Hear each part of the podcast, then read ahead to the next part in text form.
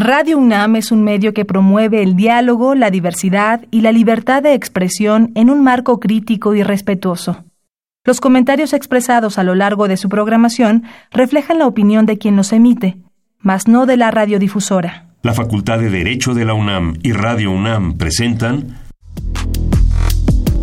Toda sociedad requiere para su funcionamiento regirse por valores, principios, normas e instituciones. A diario escuchamos, leemos y opinamos sobre temas relacionados con la legalidad. Pero, ¿verdaderamente conocemos nuestros derechos y obligaciones? Tu participación es indispensable. Acompáñanos. Derecho a debate. En la cultura de la legalidad participamos todos. Conduce Diego Guerrero. Hola, ¿qué tal? Bienvenidas, bienvenidos a Derecho a Debate en la Cultura de la Legalidad. Participamos todos, mi nombre es Diego Guerrero y como cada martes les agradecemos que nos sintonicen por el 96.1 FM Radio UNAM. El día de hoy me acompaña en la conducción Cassandra Salazar, estudiante de tercer semestre de la Facultad de Derecho. Cassandra, un placer tenerte el día de hoy aquí en Derecho a Debate. Diego, muchísimas gracias. Para mí es todo un gusto poder participar aquí en tu programa. Cassandra, me gustaría que nos platicaras qué sabes sobre el tema que vamos a abordar el día de hoy. Claro, mira, eh, es bien sabido, ¿no? En virtud de lo que aconteció por la pandemia del COVID-19, que sigue, nos ha tenido ya en aislamiento cinco meses y esto vino a parar todas las actividades a las que estábamos acostumbrados. Llámese trabajo, el comercio, inclusive la justicia tuvo que parar. Además, por supuesto, la educación. Esto trajo consigo la obligación de redefinir la forma convencional de impartir y recibir clases. Y por lo tanto, ha sido sumamente importante para las autoridades de la Universidad Nacional, así como para las autoridades de las facultades, eh, tomar acciones que permitan garantizar que las alumnas y los alumnos puedan continuar recibiendo una educación de calidad a, a través esto de las plataformas digitales que se han implementado.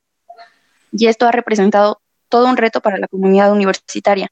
Sin embargo, eh, debido a, los informes que se han dado, pues hemos obtenido resultados favorables, ¿no? Al término de, este semestre. Pero eh, falta ver qué, qué, va a suceder con el semestre que va a iniciar, que es la, la interrogante y la duda que, que tiene la comunidad. La interrogante y la duda que tiene la comunidad universitaria sobre cómo se va a afrontar el nuevo semestre. La impartición en la educación en el nuevo semestre es el tema que vamos a abordar el día de hoy. Pero antes vamos a escuchar las voces universitarias y les vamos a presentar a nuestros invitados de lujo. No se vayan. Las voces universitarias.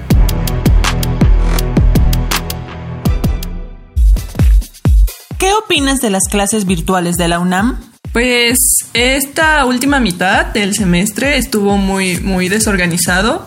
Eh, no digo que estén mal las clases virtuales, pero cada maestro utilizó la plataforma que quiso, entonces era muy confuso. Algunos usaron Zoom y nos dieron las cuatro horas de clase, algunos eh, optaron por eh, sus presentaciones mandarlas con sus videos, pero pesaban mucho. Entonces fue, sí fue muy, muy, muy desorganizado y fue muy difícil seguir como el hilo de las clases.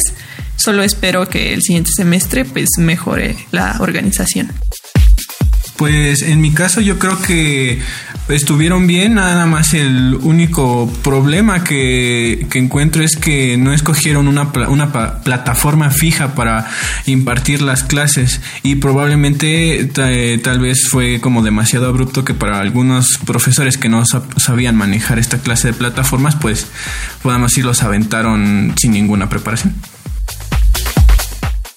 Eh, pienso que toda esta situación eh, agarró desprevenido a todo el mundo, a nosotros como estudiantes y pues de la misma manera a los maestros. Entonces pues la consecuencia fue que las clases no estuvieran organizadas y que cada maestro eh, usara la plataforma o la herramienta que ellos supieran manejar y no usaron pues las aulas que proporciona la UNAM, bueno las aulas digitales y pues mm, pienso que pudieron ser mucho mejores las clases y espero que pues este semestre que va a iniciar pues ya haya mayor organización y sea en alguna en la misma plataforma que los maestros eh, pues nos publiquen o nos conectemos a su clase, nos publiquen las tareas y todas esas situaciones.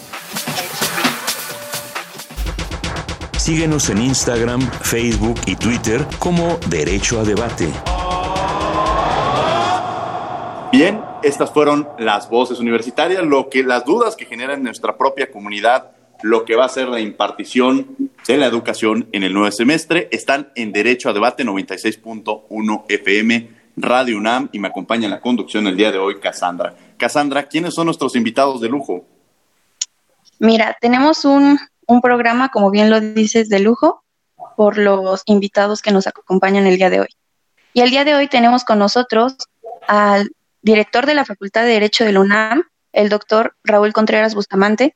Doctor, un placer tener el día de hoy aquí en Derecho a Debate. Muchas gracias, Diego. Encantado de estar otra vez en tu programa. Ya hacía mucho que no me invitabas. Muchas gracias por acompañarnos. ¿Y quién más nos acompaña, este Cassandra? Y por supuesto, otro de nuestros invitados de lujo, el director de la Facultad de Contaduría y Administración, el doctor Tomás Humberto Rubio Pérez. Doctor, un placer tenerlo el día de hoy aquí en Derecho a Debate. No, pues muchísimas gracias. Al contrario, agradezco la gentil y amable invitación a este programa de la Facultad de Derecho y de Radio UNAM, Derecho a Debate. Muchas gracias, eh, Diego, por la invitación. Cassandra, qué gusto saludarte y, y, qué honor compartir con el señor director de la Facultad de Derecho, el doctor Raúl Contreras Bustamante. Un abrazo, estimado Raúl. Gracias, Tom. Un abrazo virtual. Así es.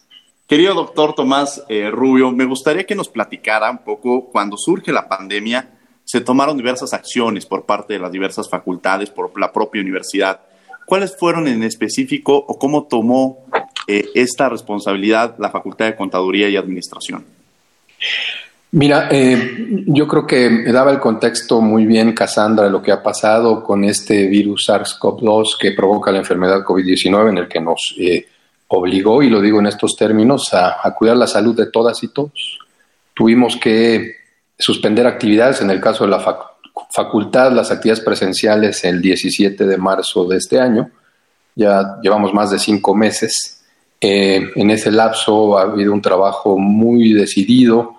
Eh, primero que nada, en términos no académicos, agradecer a los vigilantes porque este sector, pues nosotros nos hemos podido trabajar a distancia, pero ellos de manera recurrente han seguido colaborando. Eh, generamos muchísimas actividades eh, eh, a través de un centro de, orientación, de educación a distancia y gestión del conocimiento que creé en el primer año.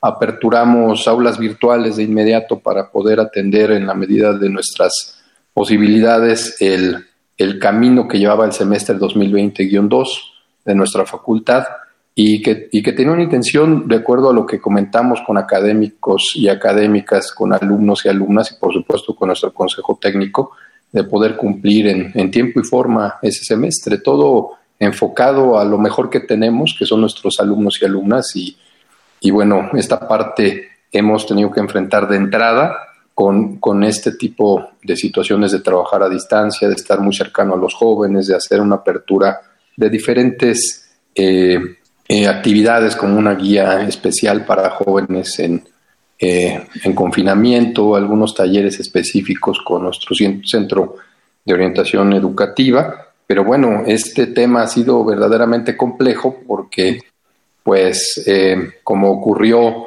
en alguna información que tenemos a mediados de marzo, más del 80, cerca del 86% de la población a nivel internacional pues tuvimos que parar. Sí, tuvimos que parar y la universidad se enfrentó a un gran reto. Doctor Raúl Contreras Bustamante también nos platicara que a grosso modo cómo enfrentó esta situación la propia Facultad de Derecho.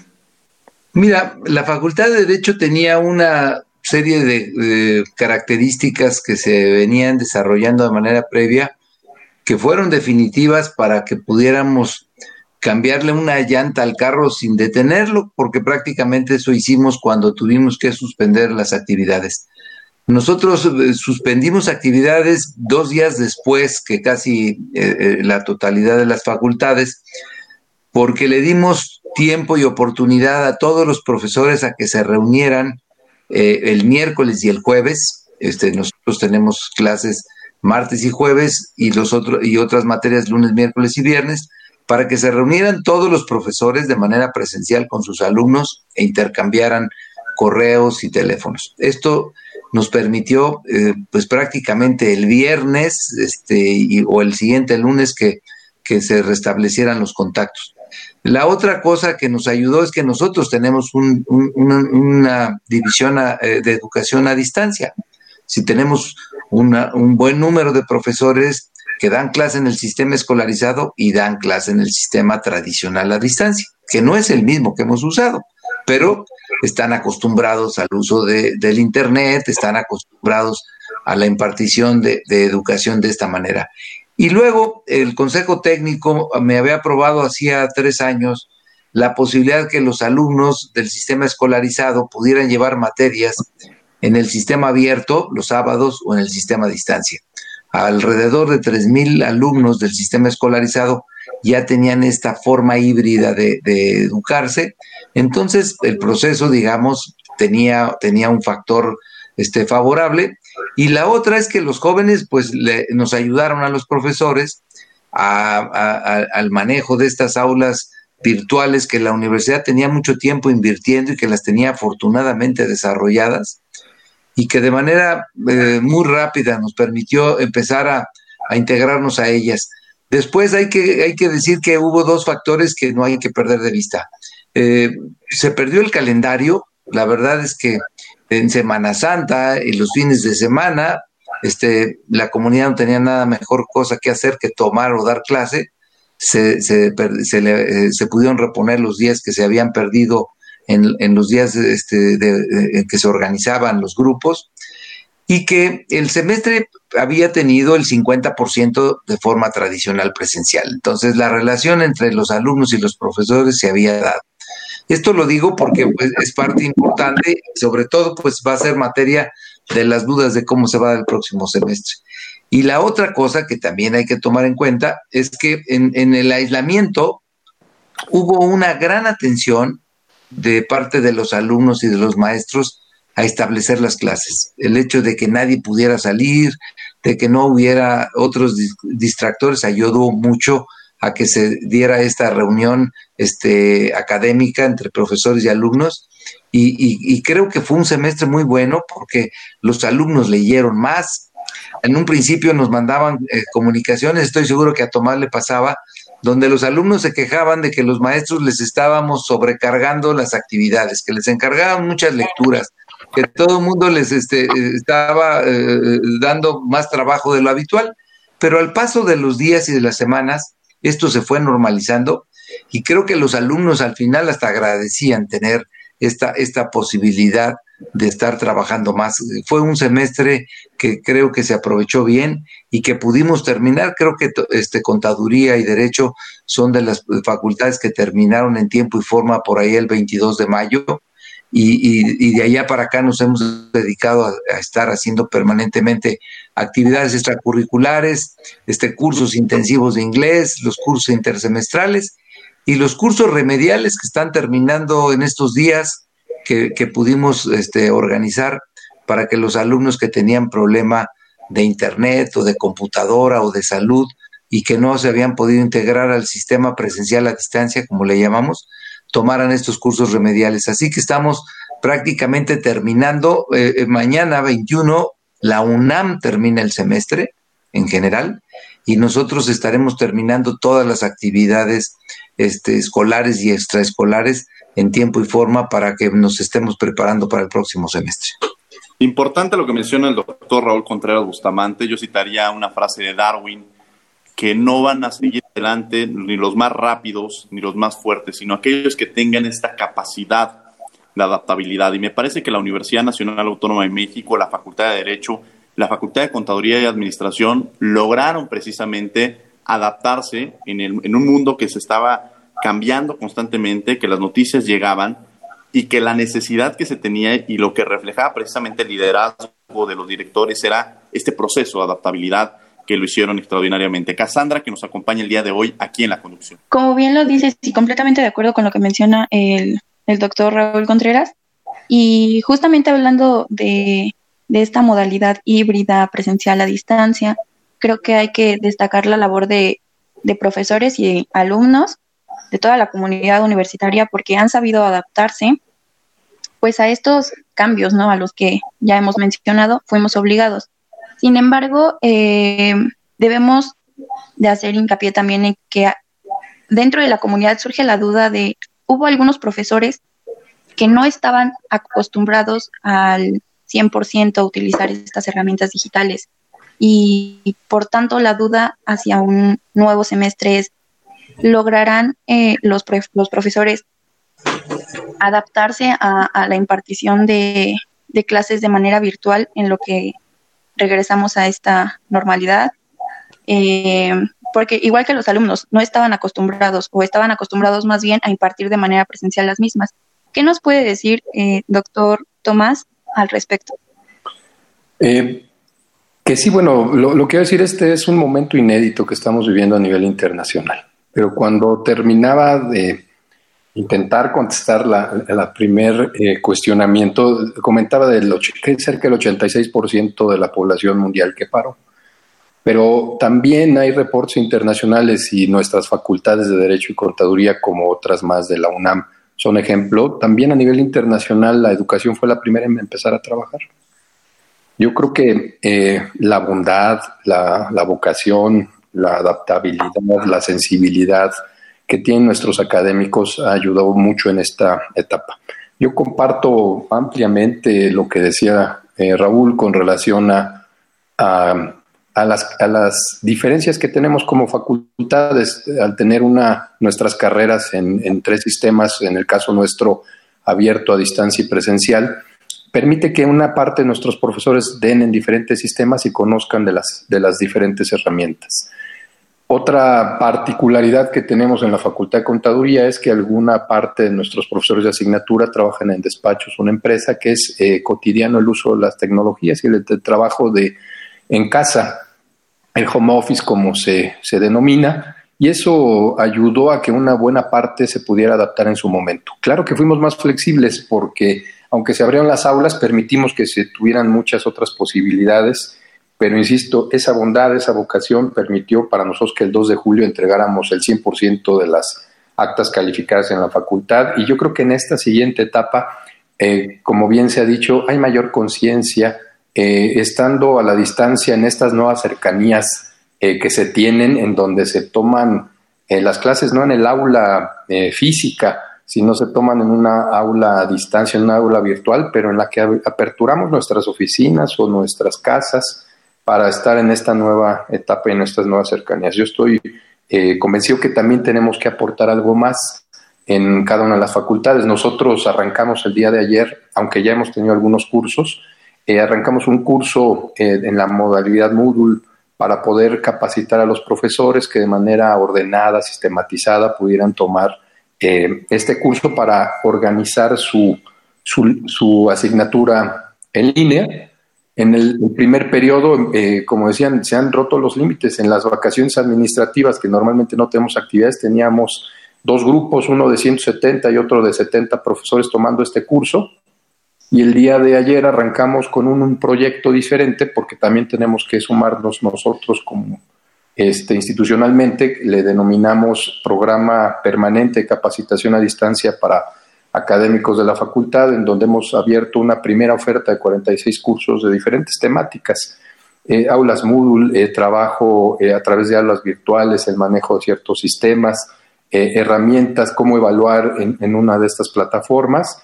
Y solo ayer, con las primeras 10 horas en que se había abierto este programa, teníamos más de 1.200 profesores inscritos. Mi intención, por eso lo llamamos permanente, es ayudar a que esto este, pueda ir caminando de, la, de manera positiva. Convencido estoy que, este tipo de herramientas en las que podamos empoderar a nuestros profesores, que les podamos facilitar para su sensibilización, para su conocimiento, eh, pues serán este, eh, también bien vistas por los, por los alumnos que también con toda bondad, estoy convencido, en nuestras facultades, en nuestra universidad en general, han decidido continuar y, bueno, eh, en la facultad creemos que con este tipo de herramientas los profesores y sobre todo los alumnos se deben de sentir eh, convencidos de que seguiremos adelante y que solamente eh, los espacios cambian de lo físico a lo virtual. Los espacios cambian de lo físico a lo, a lo virtual, pero a mí me gustaría retomar algo que tenemos que estar muy presentes en nuestra universidad. Quizá cuando hubo un proceso de adaptabilidad, hay universidades que por, condiciones económicas privadas eh, no tenían complicaciones incluso al tener los alumnos acceso al Internet o quizá a una tableta o a una propia computadora. Pero nuestra universidad es una universidad pública con un marco distinto de condiciones sociales. Nuestros alumnos son distintos y muchos incluso a veces vienen con, el, con los recursos mínimos para poder llegar, para poder comer a veces, quizá en otras ocasiones no, se han hecho programas importantes que soy testigo que incluso en el caso de la Facultad de Derecho se ha apoyado a los alumnos en esta situación. Eh, ¿Qué medidas, doctor Raúl Contreras Bustamante, se pueden o se deben de empezar a tomar, o se tomaron más bien, me atrevería a decir, para aquellos alumnos que su condición económica eh, era distinta o, a, la de los, a la de otros alumnos que no contaban con los recursos necesarios y qué, y qué se va a hacer para este próximo semestre? Mira, nosotros valoramos mucho en la Facultad de Derecho dos conceptos que es la seguridad y la certeza jurídica. Lo primero que hicimos pues es tratar de clarificar cómo está el panorama para poder tomar decisiones y planearlas y, poderlas consecutir.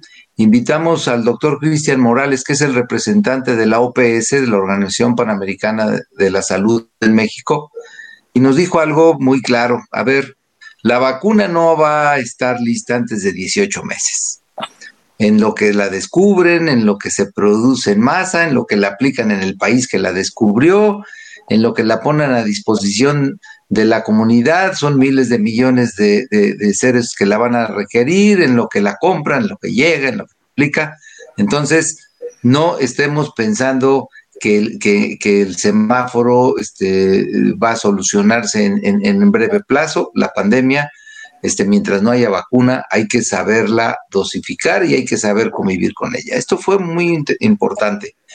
Luego, pues tomar en cuenta que eh, las medidas que la UNAM nos recomendó a los directores de que si se hacen actividades o si se determinan actividades presenciales, se tiene que cuidar 1.8 metros eh, de distancia entre cada miembro, el tomar en cuenta la comunidad de alto riesgo que tenemos en la planta académica y administrativa, tomar en cuenta que nos llega una generación de nuevo ingreso, nosotros en la facultad esperamos 1.600 alumnos de nuevo ingreso que no han tomado eh, clases del semestre anterior, como, como Cassandra ya lo hizo, por ejemplo. Luego las medidas que tenemos que eh, tener para garantizar la limpieza, la sanidad, la higiene de las instalaciones y desde luego las alternativas ante la desigualdad que ya tenemos detectadas. Entonces, en este sentido, lo que nosotros estamos previendo es que si, si se puede llegar a tener en algún momento actividades presenciales van a ser muy esporádicas, muy medidas y quizá eh, se, puedan hacer algunas eh, eh, en la medida que, que, vaya evolucionando. Entonces, nos estamos preparando pues para que el próximo semestre sea este básicamente en este sistema presencial a la distancia.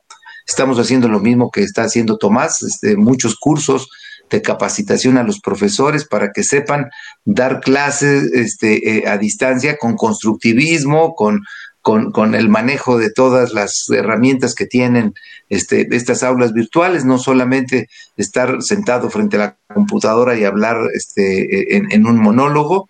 Y eh, desde luego, pues que no desconocemos que la relación el binomio entre maestro y alumno es fundamental y que estaremos muy atentos a, ver de qué manera podemos en algún momento, si se puede, si la pandemia lo permite, pues tener algún tipo de actividad presencial. Pero estamos trabajando con esto, estamos haciendo eh, eh, recolecta de donaciones para ver si podemos comprar un número de tabletas con internet, que, que tengan acceso a internet Estamos haciendo grabación de las clases, los colegios están trabajando para grabar las clases para que de manera asincrónica, si alguien no puede tomar su clase por razones de falta de internet, de computadora o de salud, pues pueda tener una biblioteca en donde pueda este, ver esa clase que no tomó por algún profesor importante, en fin, nos estamos preparando para que nadie se quede detrás, nadie se quede atrás, para que para cuidar que no haya deserción escolar y sobre todo para seguir trabajando de manera muy solidaria con los alumnos que tienen este mayor nivel de desigualdad económica y social.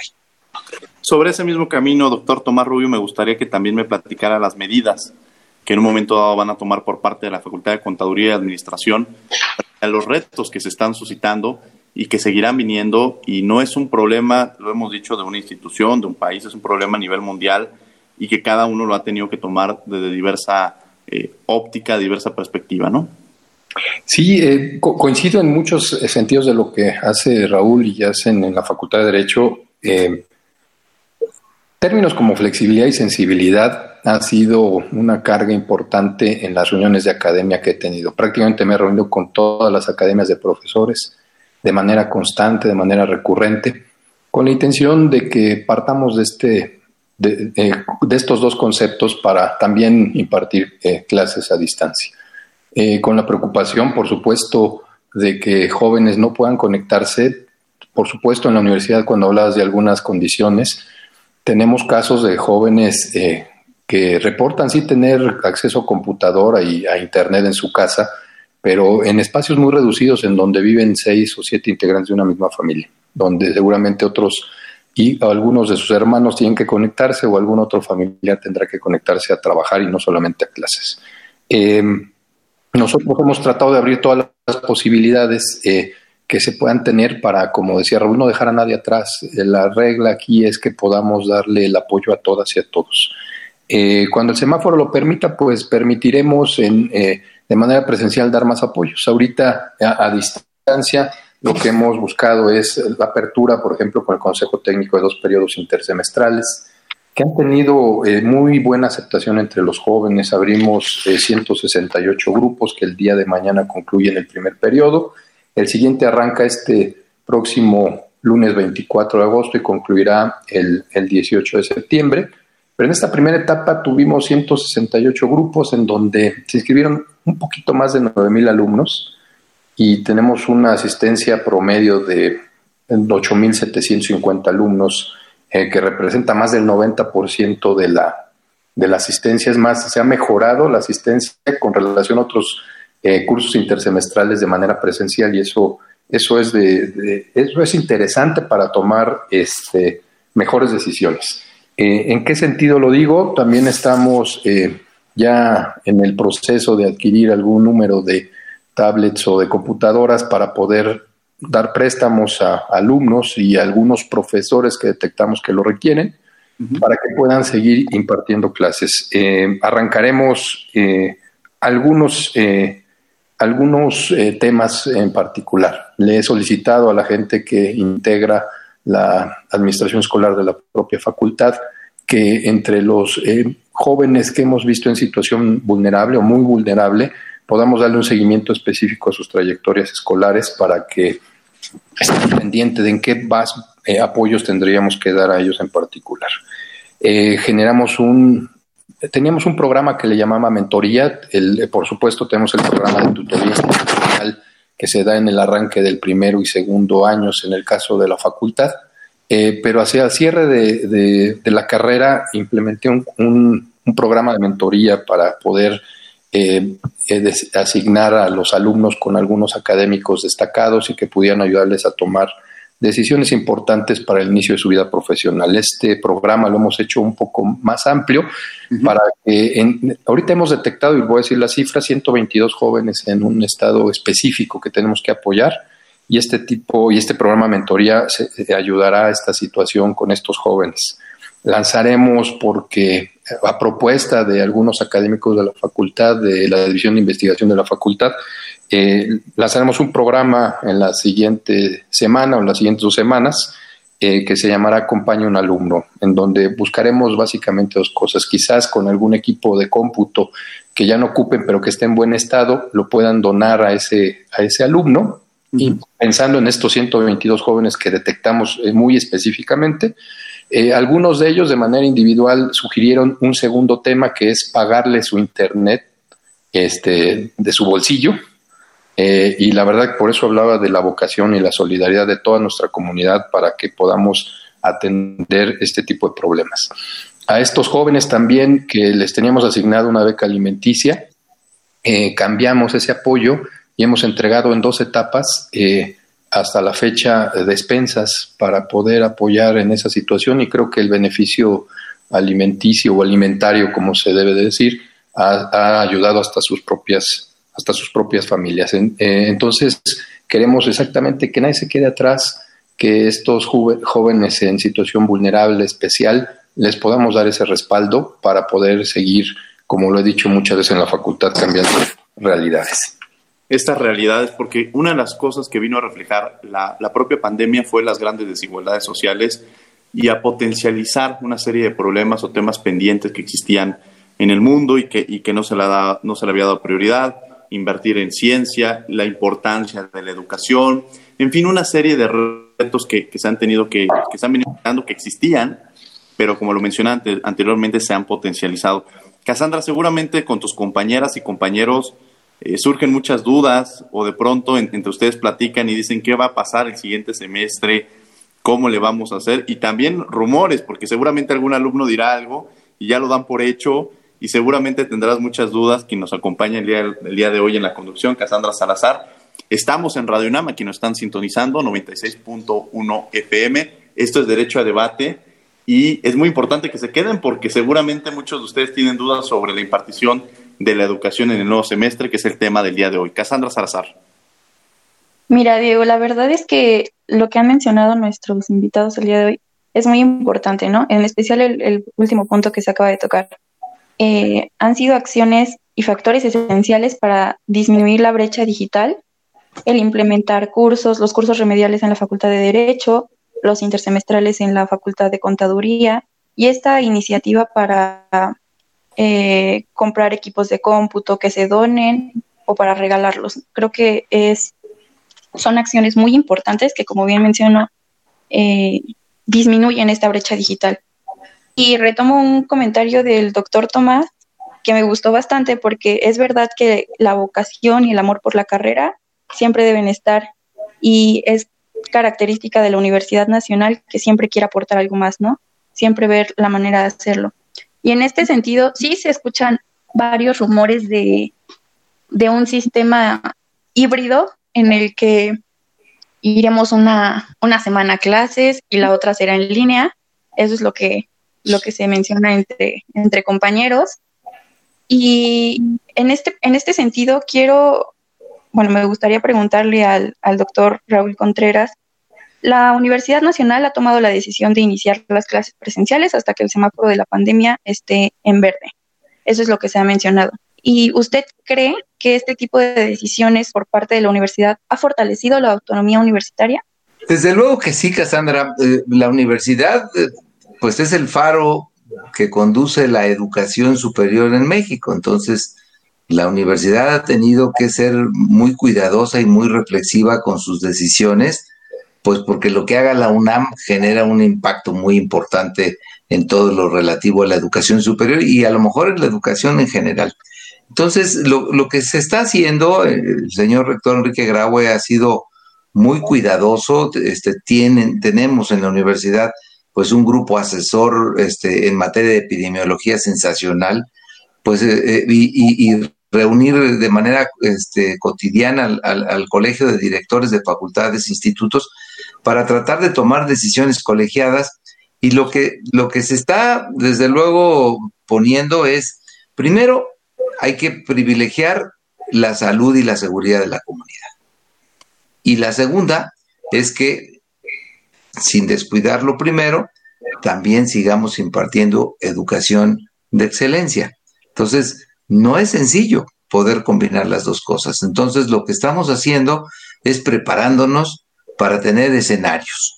Los escenarios este, nos dicen que no está fácil, este, desde luego que nosotros, por ejemplo, los exámenes extraordinarios que se van a practicar próximamente, los hubiéramos querido hacer ya presenciales, pero pues acabamos de ver este, que hace muy, muy poco tiempo. La UNAM tuvo que hacer todo un derroche de, organización para poder llevar a cabo los exámenes de admisión de, al bachillerato y a la licenciatura de manera presencial con muchos problemas, con muchas prohibiciones y, no se ve que, que, pueda hacer. Luego hay que tomar en consideración que el próximo semestre pues es el semestre de invierno y que en los meses de mayor frío pues vienen las influencias estacionales, las neumonías estacionales, las enfermedades propias que nos pueden llegar a complicar esto. Entonces, estamos con mucho cuidado trabajando en este sentido. Este, si hay actividades presenciales, estaremos ciertos de que sea cuando las autoridades ya lo hayan este, este, autorizado, valga la redundancia, y que eh, eh, la universidad haya evaluado debidamente este, las posibilidades de riesgo y lo haremos con todo cuidado. Pero desde luego, pues que el, deseo, y yo sé que es el deseo de la, de, la mayor parte de la comunidad, es regresar al encuentro, a las aulas, a la convivencia. Y esto pues es algo que no podemos nosotros descartar, estaremos siempre pendientes de ello, pues para tratar de, de, de, consecutir estos dos objetivos, la seguridad de la comunidad y seguir impartiendo educación de excelencia. Educación de excelencia, que yo creo que eso es uno de los retos principales que se tienen y que ambos directores que nos acompañan el día de hoy dentro de sus planes de trabajo reforzaban la excelencia académica, el fortalecerla, el ser el principal compromiso es este lo que los ha caracterizado. Cassandra nos acompaña el día de hoy en la conducción para que le haga una pregunta al doctor Tomás. Sí, en este sentido de lo que bien menciona el, el doctor Raúl de la educación de excelencia que siempre nos ha, bueno, ha caracterizado a la universidad, cuando se retomen las clases presenciales o eh, en todo caso que están en línea, ¿cómo cree usted, doctor Tomás, que, que cambie o que haya cambiado la pandemia la visión de dar clases? Pues miren, la, verdad es que va a ser un, un concepto totalmente eh, diferente. Eh, por diferentes eh, circunstancias en nuestras áreas de conocimiento que están enfocados a, por supuesto, al sector público, privado y también el social. se hablaba mucho de el uso de tecnologías. Nosotros entre las carreras que impartimos en la facultad está la de informática. Entonces tenemos algunos académicos de tiempo completo que nos pueden ayudar a algunos temas, pero cuando se habla y cuando platicamos con la academia de informática que que entre paréntesis este año cumplirá 35 años esta licenciatura de haberse creado, y cuando platicamos con algunos de sus profesores fundadores nos hablaban del uso de la tecnología que tenía que ser eh, muy fortalecido, que teníamos que hacerlo y que eh, por algunas tendencias internacionales eh, no íbamos a la velocidad que, que se requería. Yo lo que he comentado siempre es que la Facultad de Contaduría, la UNAM, siempre está a la vanguardia, cuidando este estos dos temas que decía muy bien Raúl entre la distancia, la excelencia y, la parte de la autonomía que sumaría como fue la pregunta, eh, pero en la etapa que estamos viviendo, eh, la integración eh, acelerada de la tecnología en la educación, aunque ya lo veníamos trabajando todas y todos, ha sido fundamental. Es algo en lo que nos tendremos que incorporar todas y todos. Eh, del lado de los alumnos, por eso comentaba, no dejar a nadie atrás y estar muy pendientes de sus trayectorias escolares. Del lado de los académicos, capacitarlos, pero también tener la claridad que algunas personas no tan eh, interesadas en seguirse capacitando en estas áreas nos traerá eh, la posibilidad de alguna jubilación anticipada. Tendremos que ser cuidadosos en, estos dos sentidos porque esta parte acelerada nos, esta inmediata aplicación de la tecnología nos ha hecho tener eh, diferentes realidades y por supuesto que, lo que estamos buscando es que esta adopción eh, previo al iniciar este siguiente semestre sea sistematizada y organizada, porque la tendremos que convertir en fortaleza como lo hemos viniendo haciendo en las diferentes facultades, en la Facultad de Derecho en particular, por lo que sé y lo que escucho hoy de Raúl, y por supuesto en la Facultad de Contaduría y Administración. Solo quiero hacer un comentario, todavía no está autorizado, la forma de regreso nuestro sería eh, en un inicio de manera virtual y por lo que comentaba Raúl con relación a algunas enfermedades estacionales en invierno, Eh, estamos pensando que haya un límite de, movilidad cuando el semáforo lo permita, pero un máximo de, personas que, solamente pueda acudir de manera presencial, eh, pero ya lo anunciaremos en su momento. La verdad es que nos, enfrentamos a, diversos retos y mencionaba el doctor Tomás Rubio la palabra fortalezas y creo que también esta pandemia la podemos ver de todos los aspectos negativos que crisis que han reflejado y que desde luego existen. Pero también existen otras fortalezas que, y, que nos han permitido, quizá en algunos casos, y, me atrevo a decir que también como problemas es que se ha, ha crecido la violencia en algunos hogares, también es una realidad, pero la otra cara de la moneda es que quizá han podido convivir algunas parejas que solamente se veían en las mañanas, buenos días y en las noches alguno ya estaba dormido. Es decir, ha permitido también una convivencia familiar, por poner algún ejemplo, en el sector personal. ¿Cuáles, pero en el sector educativo, doctor Raúl Contreras, cuáles creería que son las fortalezas que pudiéramos rescatar de esta pandemia y que, y que pudiéramos visibilizar? Ya lo decía el doctor Tomás, habrá unos que se tendrá que jubilar. Bueno, esto refleja que algunos de nuestros maestros seguramente no estaban adaptados ni siquiera al correo electrónico. Entonces, esto también ha reflejado las deficiencias que teníamos en algunos, quizá no mencionaron como deficiencias y porque pasaron por otro proceso distinto al momento en que empezaron a dar clases y, se rezagó en el tema de la tecnología, pero me parece que también habría una serie de fortalezas que valdría la pena reconocer. ¿Cuáles cree que son estas, doctor Raúl Contreras? Mira, eh, la pandemia vino a poner al desnudo muchos problemas sociales que ahí estaban, que conocíamos, pero que, se vinieron a, exacerbar con ello. Eh, el, tema de la violencia intrafamiliar es, excepcionalmente o, más gravemente contra la mujer era un tema que se discutía mucho en la universidad. Este, nosotros tendremos que seguir trabajando de manera interdisciplinar en la universidad para tratar de resolver ese problema cultural, porque la gran, eh, el gran porcentaje de casos de violencia contra las mujeres se generan en el entorno familiar, no en los campos, no en las escuelas, sino eh, eh, en el entorno familiar y tenemos un problema de violencia en la sociedad que hay que trabajar, eso lo exacerbó. La otra es que eh, los profesores que, se negaban a, entrar a la era del Internet y todo, pues tendrán, yo creo que reflexionarlo muy bien porque este sistema llegó pues no para quedarse, porque no vamos a suspender la educación presencial de ninguna manera, no hay un, no, hay un teórico en el mundo que pueda eh, sostener que se puede eh, suplir la relación de un maestro y un, y un alumno de manera personal este, por una comunicación online. Este, yo creo que todos escogimos la carrera o, o la especialidad o cómo nos vestimos o, qué camino profesional adoptamos, pues gracias a la influencia de algún maestro que no solamente fue nuestro profesor en el aula, sino se convirtió en profesor de vida.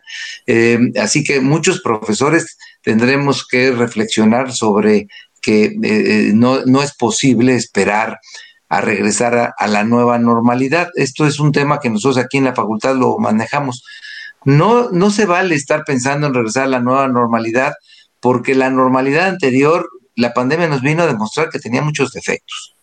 Nosotros tenemos que ponernos fuera de la caja y empezar a trabajar y a generar eh, eh, en, la, en la comunidad universitaria, especialmente en la comunidad académica, cómo vamos a construir la nueva realidad los profesores incluso del sistema a distancia ya se dieron cuenta que es este, eh, eh, obsoleto ya simplemente estarse comunicando con los alumnos a través de, medios escritos. Entonces yo creo que muchos profesores de distancia ahí cada quincena o cada mes van a tener reuniones en un aula virtual con sus alumnos para conocerlos. Y otro tema en el que creo que eh, tenemos que insistir y que creo que ha faltado es que la pandemia nos vino a demostrar que de nada sirve que, tú estés a salvo si afuera se están enfermando. ¿Por qué? Pues porque es un problema de solidaridad social. Yo creo que nos ha hecho falta invocar más la solidaridad social, la empatía, este, y, y, que podamos aprender de la pandemia las duras lecciones y podamos regresar a la nueva realidad siendo una sociedad mucho mejor, mucho más eh, eh, comprometida con los problemas sociales. mucho más comprometida esta universidad social, la Universidad de la Nación, que tiene estos, estos compromisos con, con toda la comunidad. Yo cuando algún compañero o compañero de una universidad privada les decía que, que, mi universidad no era gratuita, sino la pagan todas y todos con los impuestos. Y con eso, cuando uno viene a una universidad pública, le genera un gran compromiso eh, social. Doctor Tomás Rubio, eh, bueno, de pronto empezamos a ver esta parte de las fortalezas que también me gustaría que me platicara cuáles ve, pero vamos a enfrentar también uno de los, de los grandes retos, que es seguir manteniendo la calidad de la educación. Y ante esta situación, eh, tendríamos que empezar a prever cómo lograr que la calidad se fortalezca o se mantenga en el tema de las clases en línea, porque hay que distinguir que no es lo mismo la educación a distancia, que tiene otra connotación, a las clases que se empiezan a, llevar a cabo a través de, de, estos medios tecnológicos y que tienen otro, otro proceso.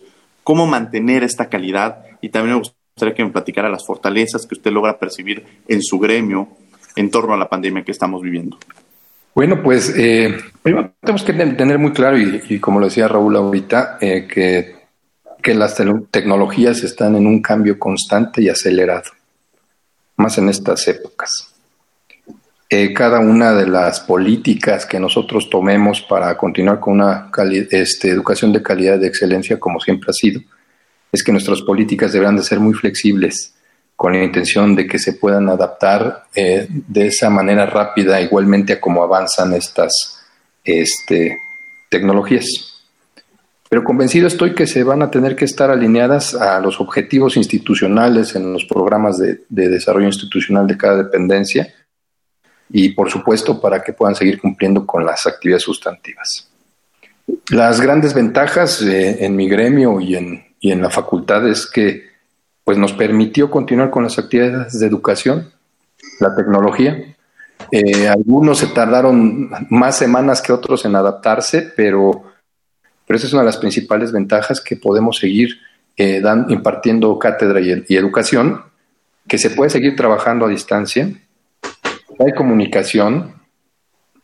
Eh, lo interesante del asunto es eh, que se puede dar hasta en tiempo real. Y este tipo de, temas yo lo sigo viendo como, como ventajas. Indudablemente tendremos que replantear parte de nuestros modelos. Hoy se habla de, de modelos híbridos. Estando entre abogados tendría que hablar de manera muy formal y, y hablando de nuestros estatutos a nivel de la UNAM se habla de modelos mixtos. Eh, y en la facultad buscaremos eh, recargarnos en tres ejes, como ha sido otro tipo de etapas eh, para poder caminar en este sentido. El, por supuesto, el institucional o normativo, cosa que ustedes conocen muy bien cuando escuchamos, bueno, recientemente cambiaron su plan de estudios de manera extraordinaria. El otro eje fundamental será el didáctico pedagógico, sumando todas estas herramientas, capacitaciones y demás. Y por supuesto, el, tercero será el tema administrativo, que incluye muchas cosas, pero una de las áreas principales es la gestión escolar. Todo lo que tendremos que trabajar para dar las flexibilidades, lo que ya tenemos en avance en escuelas y facultades, lo que tiene la Facultad de Derecho que comentaba Raúl en un principio de esta movilidad entre sistemas y este tipo de, tres ejes serán eh, eh, importantísimos. Fundamental, por supuesto, será eh, reducir esa brecha digital, porque esa es la gran desventaja, los accesos a las tecnologías, para que todas y todos tengan las mismas posibilidades.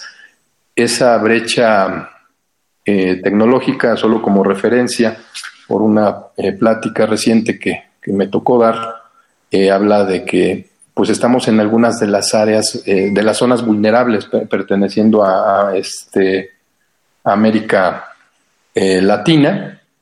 Solo el 45% de la población de este sector se tiene acceso total al Internet. Por supuesto, en una ventaja comparativa impresionante con África, que solo tiene el 17%, pero en una desventaja con, con nuestros vecinos de América del Norte, y Europa Occidental, que tienen un poquito más del 80%. La ventaja en México es algunas, eh, por, algunos eh, eh, empresarios En particular, eh, que arriba del 90% se tienen teléfonos inteligentes con conexión a Internet y esto ayuda a la conectividad para la impartición de clases. Por eso digo, la parte fundamental es reducir la brecha tecnológica y digital.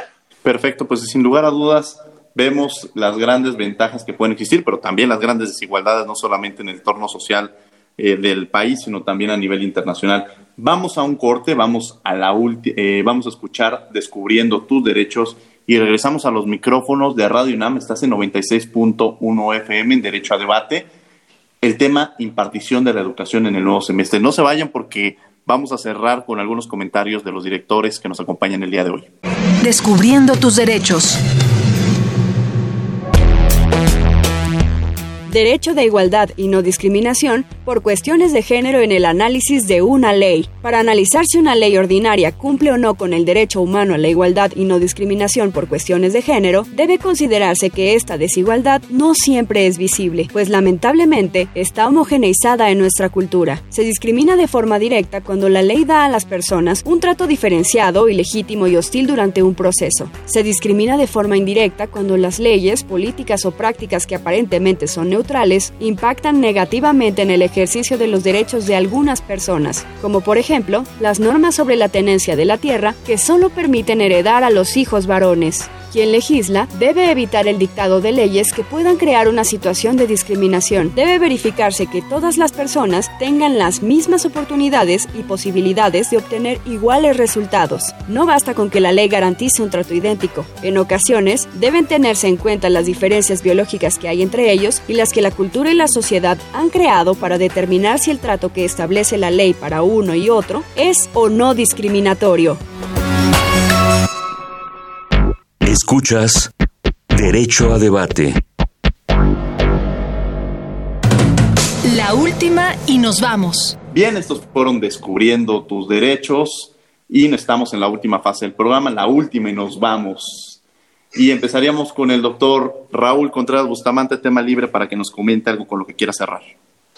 Bueno, pues eh, voy a aprovechar este, tu programa, que es muy escuchado por la comunidad, pues para mandar un mensaje eh, positivo, de entusiasmo. la universidad y las facultades, específicamente la Contaduría de Administración y Derecho, estamos trabajando de manera intensa e ininterrumpida para tratar de que no se detenga la formación de nuestros educandos y que no se vaya a suspender la generación del conocimiento y su difusión a la sociedad para resolver los problemas. Nos esperan todavía este, meses difíciles para, eh, para que la pandemia pueda este, ser domada. Así que eh, se requiere del concurso, de la comprensión, de la empatía, de la solidaridad de los alumnos, de los maestros, de los trabajadores para que podamos lograrlo. Hay que entender que nadie estaba preparado para esto. Para los jóvenes, la pandemia es el primer gran problema que les toca generacionalmente vivir, pero quienes tenemos más edad les podemos decir que todos los problemas de la sociedad van pasando, que se, que, se quedan, este, experiencias que hay que tomar de estas dificultades, las cosas positivas para que sean enseñanzas, que no nos podemos quedar con la parte negativa, sino que tenemos que seguir adelante, que vamos a estar trabajando eh, codo con codo toda la comunidad para poder lograr mejores condiciones de educación y que podamos cumplir con los objetivos de la universidad y seguir forjando eh, eh, a los mejores profesionales que se, que se producen en el país para poder contribuir a la solución de los problemas de México. Yo le agradezco mucho a Tomás que haya estado esta mañana con nosotros. Le mando un abrazo y, te agradezco, Diego, que nos hayas convocado a los dos para este eh, magnífico programa. Al contrario, muchas gracias, doctor. La verdad es que ha sido un privilegio conocer los grandes retos que se tienen en la universidad y en las propias facultades, dos eh, facultades muy fortalecidas y que caminado de la mano y que lo han hecho extraordinariamente por la sensibilidad de los dos directores. Doctor Tomás Humberto Rubio Pérez, para cerrar. Muchas gracias. Eh, cerraría diciendo mil gracias por permitirme estar en su programa Derecho a Debate. Eh, Diego, muchas gracias, por supuesto, a Cassandra, al señor director, mi querido amigo, muy respetado, doctor Raúl Contreras Bustamante. Gracias, Raúl. El, convivir contigo eh, de manera personal, de manera profesional, me ha permitido siempre aprender de un gran ser humano y en un estupendo profesional. Nuevamente, gracias por esta posibilidad, por poder compartir lo que hacemos en la facultad. Eh, me encanta eh, poder cerrar, pero primero quisiera hacer una reflexión diciendo que Hoy más que nunca necesitamos que todas y todos pongamos algo de nuestra parte por la situación que estamos viviendo. he comentado con mis profesores y con mis profesoras que, que en un mensaje que, que di en, en marzo, en abril, perdón, les decía que en la tormenta en la que estamos, lamentablemente estamos en embarcaciones diferentes y con paraguas diferentes. Por eso eh, nuestra función para poder seguir eh, formando de manera integral como grandes seres humanos, como grandes profesionales, nuestra función principal es pensar en los alumnos y alumnas. Por eso ese redoblar la vocación, la sensibilidad, aportar algo más de todas y todos nosotros como profesores ayudará a que las cosas puedan ir mejor. ¿Por qué lo digo así? Porque la situación que estamos viviendo eh, tendrá algunas complicaciones hacia adelante en la parte laboral para los jóvenes la inclusión o la incorporación en la parte laboral como su futura consolidación este, personal, económica y profesional tendrá un camino diferente, porque de esta tormenta, eh, antes de pensar que regresará la calma, como se dice, eh, pues encontraremos muchas cosas que tendremos que seguir arreglando. Y con la visión de la universidad eh, siempre solidaria. Me quedo con, con, tu frase, Raúl, de la parte de social cercana a todos. tendremos que retomar muchos temas, pero por supuesto me sumo en la parte positiva de decir que pues que el mismo distanciamiento social nos ha